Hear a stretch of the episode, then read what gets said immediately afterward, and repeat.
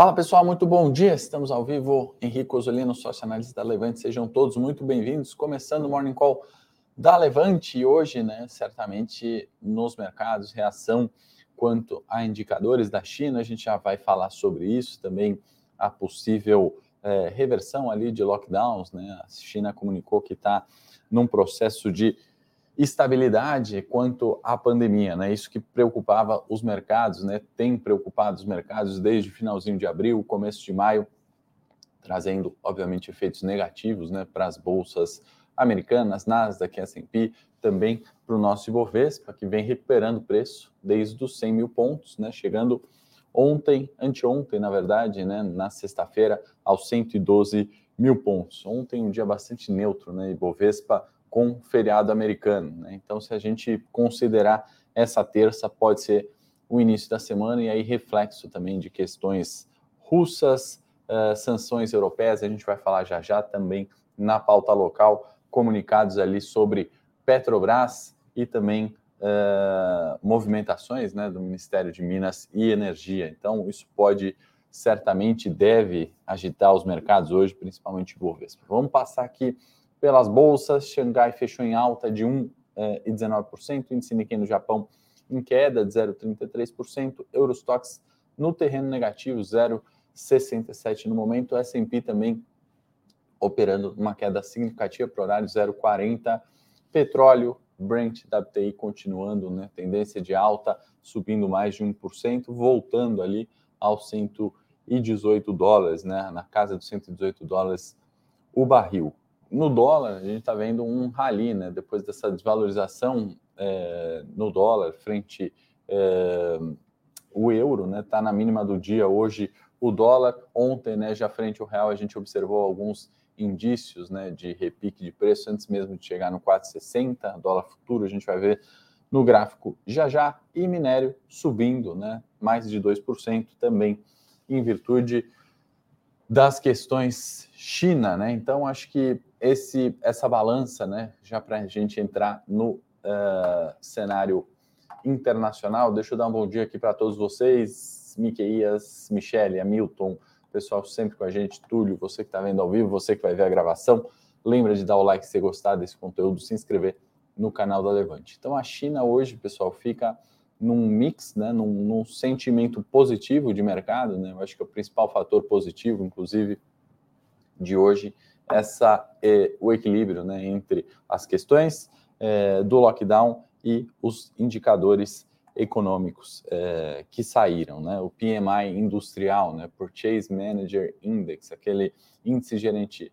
é, da indústria, né? Índice gerente de compras que saem é um indicador que a partir de 50, né, ele mostra expansão, ele vai de 0 a 100, né, a partir de 50 mostra expansão. PMI industrial uh, de abril, que estava em 47,4%, né, ele sobe para 49,6%, né, perdão, não é por cento, né, mas é um indicador de 0 a 100, então 49, né, isso é acima daquilo que o consenso esperava, acho que isso deu um reflexo positivo, né, justifica alta uh, das bolsas na China e também uh, tivemos o índice de atividade de serviços, né, que tinha vindo né, de 41,9, né, frustrando os mercados aí um mês atrás, praticamente, recupera para 47,8. Então, essa recuperação que vem né, nesse equilíbrio de lockdown eh, e de índices de atividade melhorando, vindo acima do consenso, né, dá um alívio. A gente tem visto isso nas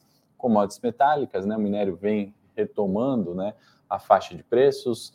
Uh, a gente viu ali Vale recuperando preço, siderurgia de mineração recuperando preços, né? Então, indicador positivo, né? E quanto ao lockdown, a China comunicou que está em fase estabilizada, né, de controle epidêmico. E aí isso dá aquela expectativa de voltar à vida normal novamente, né? Então, corona se dissipando aí nesse horizonte, pelo menos no curto prazo, pelo menos hoje, temos China conduzindo com um bom humor. Né? E aí, a hora que a gente vai caminhando aqui para pertinho da gente, na Europa, a gente já vê um viés um pouco mais negativo, né? O índice VIX, aquele índice que volta e meia a gente comenta aqui, né? Um índice que mede volatilidade de opções, ou seja, é, a variação de preços, né, de, de direitos de compra e de venda de ativos, né, subindo 3,84%. O VIX, que ele tem um apelido, né, que é o índice de medo. Né? Então, quanto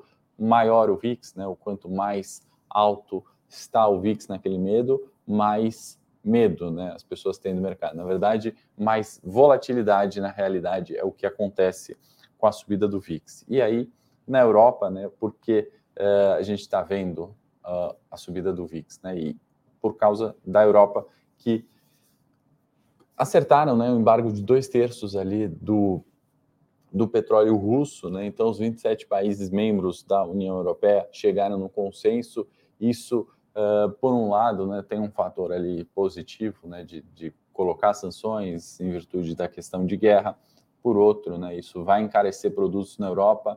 Tivemos indicadores de inflação, né, que cada vez mais, mais do que falar o número aqui, mais do que falar é, o país, como veio o último indicador, a tendência é de alta né, da inflação. Então, tudo isso né, pode fazer a zona do euro ter é, encolhimento de PIB, ter é, problemas ali na, lá na frente, né, uma vez que a produtividade, né, a normalização das cadeias de produção ainda é, em virtude de efeitos da pandemia não estão normais, a gente tem isso como um fato é, ruim, né, de qualquer forma, é um fato ruim, apesar do consenso ali e das sanções a dois terços do petróleo russo né, pela Europa também teve saída de um grande banco né, na zona do euro, né, do sistema SWIFT, que é um banco russo, Sberbank. Então, uh, são os fatores aí que talvez façam o VIX subir um pouquinho hoje, talvez isso justifique Eurostox né, no terreno negativo. É evidente que é um fator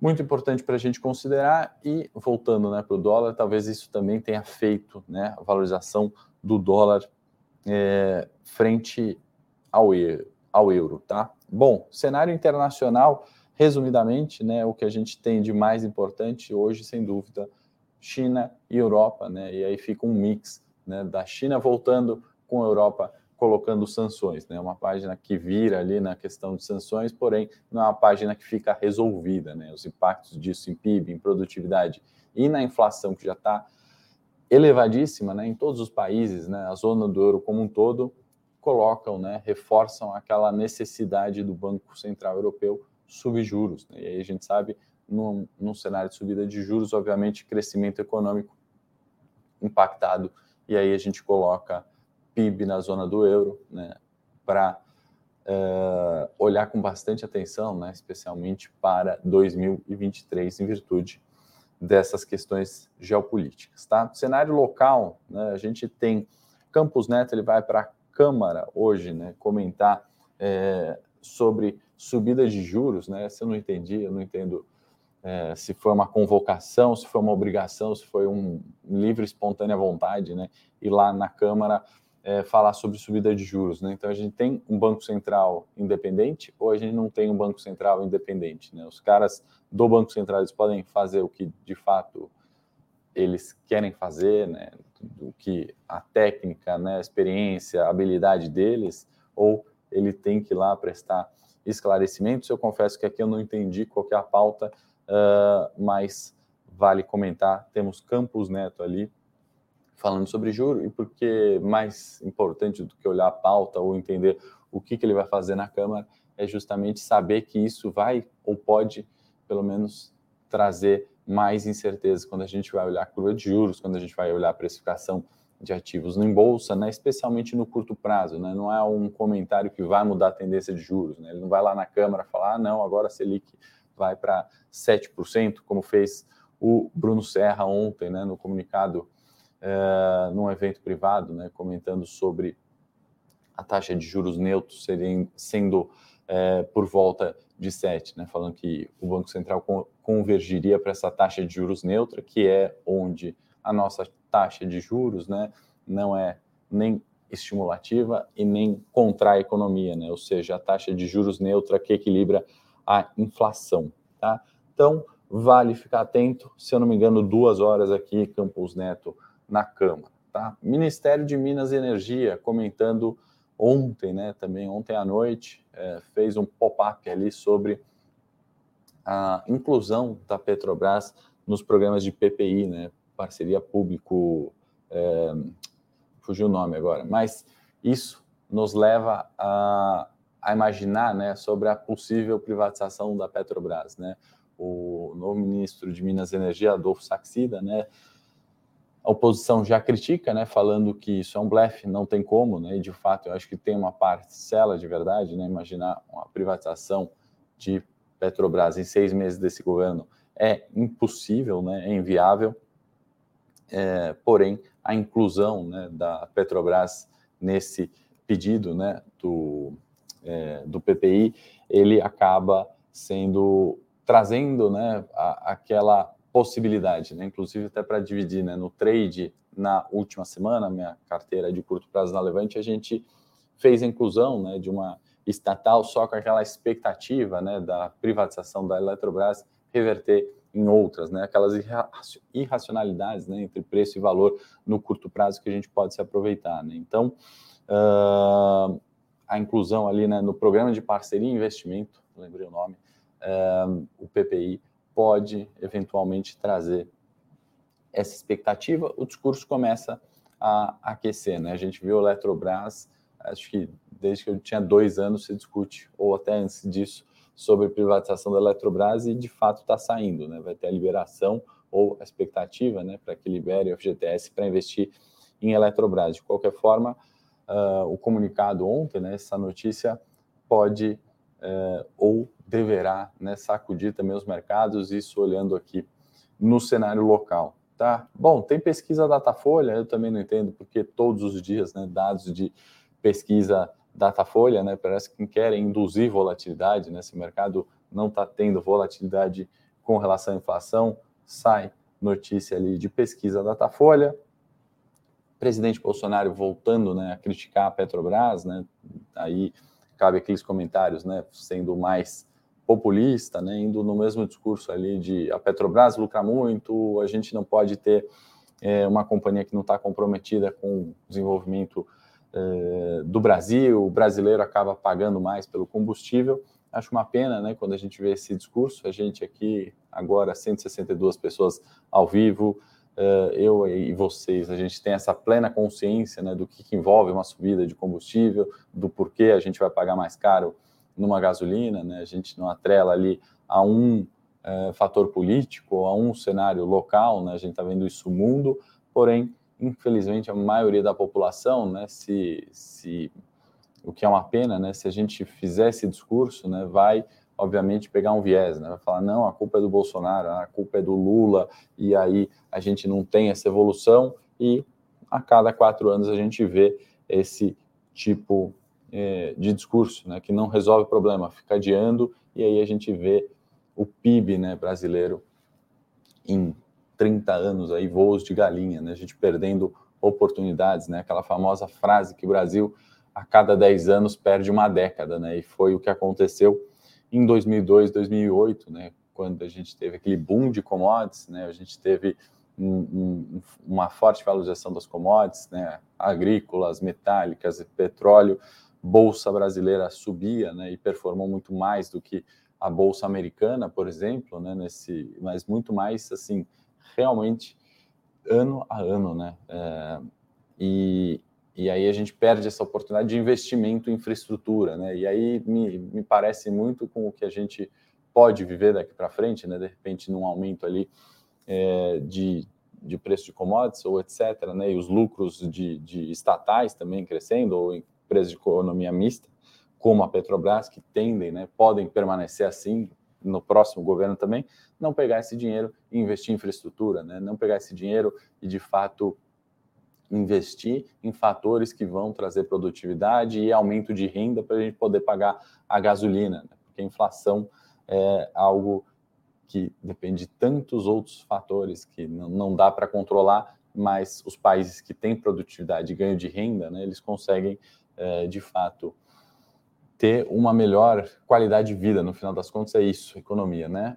Então, uh, temos aí isso no cenário local que acaba refletindo né, volatilidade, né? Então, ah, vai lucrar, é bom para a companhia. Ah, não, vai ter interferência de preço, é ruim para a companhia, né? A gente vê essa volatilidade crescendo no, uh, no, no Ibovespa, né? principalmente aí na Petrobras. O Sérgio está pedindo os likes aí, eu vou pedir os likes também para vocês, já já vamos olhar gráfico de Ibovespa, dólar, uh, cenário corporativo vazio. Não esqueçam do like, se inscrever no canal, é importante para a gente, tá? É, o Fabiano está comentando, né? Não adianta ter carro elétrico, a gasolina afeta diretamente o preço de todos os produtos. Exatamente, Fabiano. Naquele primeiro momento, né, o custo disso é extremamente elevado. Então, se a gente não tem ganho de renda, não adianta a gente caminhar para o mundo verde, né? Porque vai tudo custar mais caro. Perdão, né? não adianta caminhar para o mundo verde pensando numa melhora de expectativa de vida ou qualidade de vida no curto prazo, né? Porque para a gente caminhar para esse mundo, né, nos próximos 10 anos, vai ter aumento de produtos. Né? Se a gente usar esse carro elétrico, é mais caro né, de largada, obviamente. Sem pensar nas questões climáticas, climáticas, perdão, é mais caro de largada. Então a gente precisa crescer renda para melhorar o clima. Né? A gente precisa crescer renda para melhorar a qualidade de vida. Não adianta ter um discurso vazio, concordo aí 100% com você. Uh, e aí tem zeragem de IPI também, esqueci de falar, né? O governo zerando IPI de bebidas alimentares de base vegetal que sejam alternativas ao leite. Então a gente está vendo essas medidas né, de é, redução de impostos, não só aqui, mas em diversos países, né, Estados Unidos também, no sentido de arrefecer inflação, né, no sentido de, já que eu não aumento a renda da população, eu vou diminuir a arrecadação, né, ou é, tem dinheiro sobrando de fato né, nos governos e a gente não sabe, ou a gente vai ter menos retorno ainda né, de é, PIB, um menor crescimento de PIB da parte, pelo menos, que depende de gastos do governo. Tá? É, vamos aqui para o gráfico do índice Bovespa para a gente concluir nosso morning e é, a gente prepara um relatório também exclusivo aí para vocês sobre eleições 2022. Produção coloca aí no chat nosso presente de hoje para aqueles que estão aguentando me ouvir falar aí há quase 20 minutos. É, espero que vocês gostem aí, né? O que, que o Bolsonaro e o Lula pensam nas estatais, né? Então vamos olhar ali o que a gente consegue controlar, né? Independente do que aconteça, a gente tem que olhar da perspectiva de investimento, né? Isso a gente pode separar todos os ruídos, né? A pesquisa Datafolha, a fala do Bolsonaro, a questão de é, Câmara chamando Campos Neto e olhar ali de forma fria para os nossos investimentos. Né? Isso a gente tem controle e conseguimos fazer. Né? Então, acho que esse relatório ajuda aí para a gente entender pelo menos o que eles podem pensar das estatais. Tá? É só clicar no link, você vai deixar o seu e-mail lá, escrever seu nome e aí você vai receber por e-mail um link. Você clica, acessa, baixa o relatório, é gratuito, tá bom?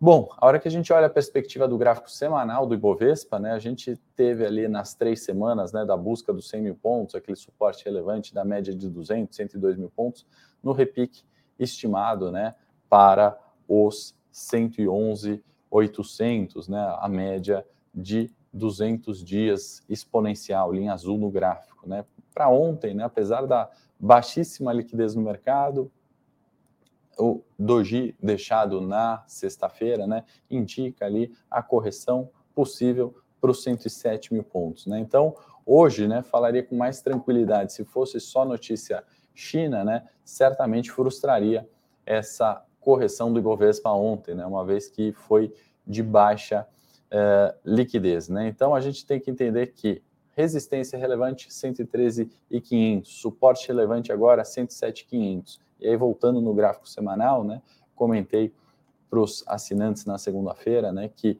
dessas últimas três, das últimas quatro semanas, né, incluindo essa, essa é aquela que tem a relação de risco-retorno menos favorável para as compras no curto prazo. Né? Então, comentei a 102, muito barato, boa compra, a 107, ok, e a 112, né, olhando o curto prazo, fica um pouco mais caro, né? Porque pensando na semana, né, a gente tem um alvo de 113,500 para um suporte de 107, né? E aí na seleção de curto prazo cabe a gente identificar quais papéis dentro desse índice Bovespa, né, dentro disso aqui, estão próximos já do suporte e não próximos da resistência para melhorar, né, a alocação aí pensando no viés de curto prazo. Né? Pensando no viés de longo prazo, a correção no 107 nos dá a chance de comprar mais barato, né? E isso eventualmente pode até ser um repique de preços para cima, né? Voltando para 121